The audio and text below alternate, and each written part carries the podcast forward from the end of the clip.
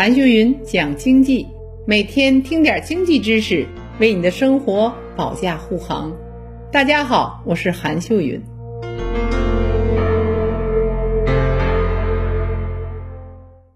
二月二十二号，我国发布了二零二二年指导三农工作的一号文件。与往年相比，今年的文件就把守住保障国家粮食安全提升到底线的高度。全文五次提到了粮食安全，对比二零二一年四次，二零二零年的两次，可见高层对粮食安全的重视程度了。那另一方面呢，我国粮食产量连续七年超过了一点三万亿斤。人均粮食占有率超过了四百八十公斤，也就是九百六十斤，远远高于联合国的四百公斤的标准。粮食产量连年丰收，国家为何还要反复强调粮食安全呢？我们分析有以下几点原因啊。首先是啊，我国产粮的空间分布的不平衡。大家知道吗？中国近一千年以来，基本上都是南粮北运，就是南方的粮食运到北方。但改革开放后，随着南方大规模发展工业化，必然与农业争夺土地，而且更多的人口集中到了城市，种地农民就减少了。到了二零零三年，北粮南运已成大趋势，就是北方的粮食运到南方去。目前北方有七省，这里包括东北三省、内蒙古、新疆、河南、山东，生产了中国一半以上的粮食。中国第一大经济省广东每年净调入粮食就接近了四千万吨，浙江也是粮食缺口大省。南方种粮越来越少，粮食过度集中在北方，这种区域分布的不平衡，给北方耕地和全国的交通运输都带来了极大的压力。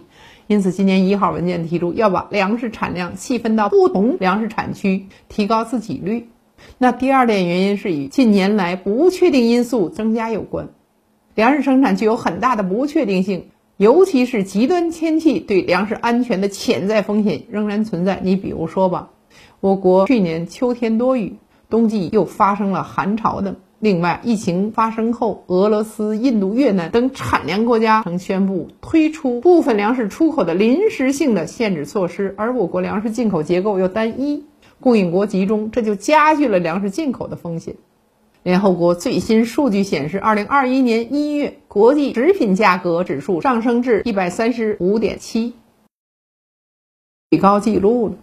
美国国务卿基辛格曾说过这样一句话：“谁掌握了石油，谁就控制了所有的国家；谁掌握了粮食，谁就控制了人类。”这句话在平时听了可能没啥感觉，但遇到兵荒马乱的时期，其警示性就凸显出来。我们看到最近的俄乌冲突，俄罗斯为何敢在西方国家层层制裁中硬刚？背后除了俄罗斯的外汇储备充足，达到六千四百亿美元，居全球第四，确保金融秩序的稳定外，还与其粮食安全有很大的关系。到二零二零年，俄罗斯第一次成为农产品净出口的国家了。当年啊，俄罗斯的国民排长队都很难买到面包的困境是一去不复返了。我们说，在面临不确定性的未来，只有未雨绸缪，提前做好准备。最后，是我国粮食生产品种的结构性矛盾依旧没有得到很好的解决，特别是像大豆这样高度的依赖进口。事实上，大豆是地道的中国产物，一直到二十世纪中叶，我国仍是全球最大的大豆生产国和最大的出口国，出口份额占到全球份额的百分之九十以上。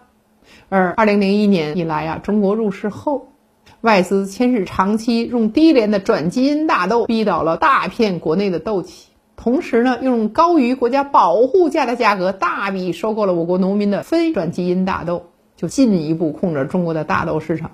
据统计，二零一六年以来，中国每年大豆进口量约占全球大豆贸易量的百分之六十了。到二零二零年，中国大豆进口创下一亿吨的历史新高了。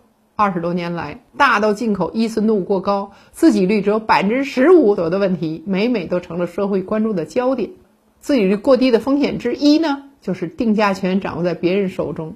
对油厂来说，大豆被外商控制后，油厂就失去了议价权，面临被整合收购的风险。风险之二呢，是断供带来的问题。试想一下，如果进口受阻了，相关消费品因此涨价，同时呢？肉、蛋、奶等供给不足，就会直接影响到国人的生活质量。因此，我们说，国家反复强调粮食安全，至少与这三点分不开。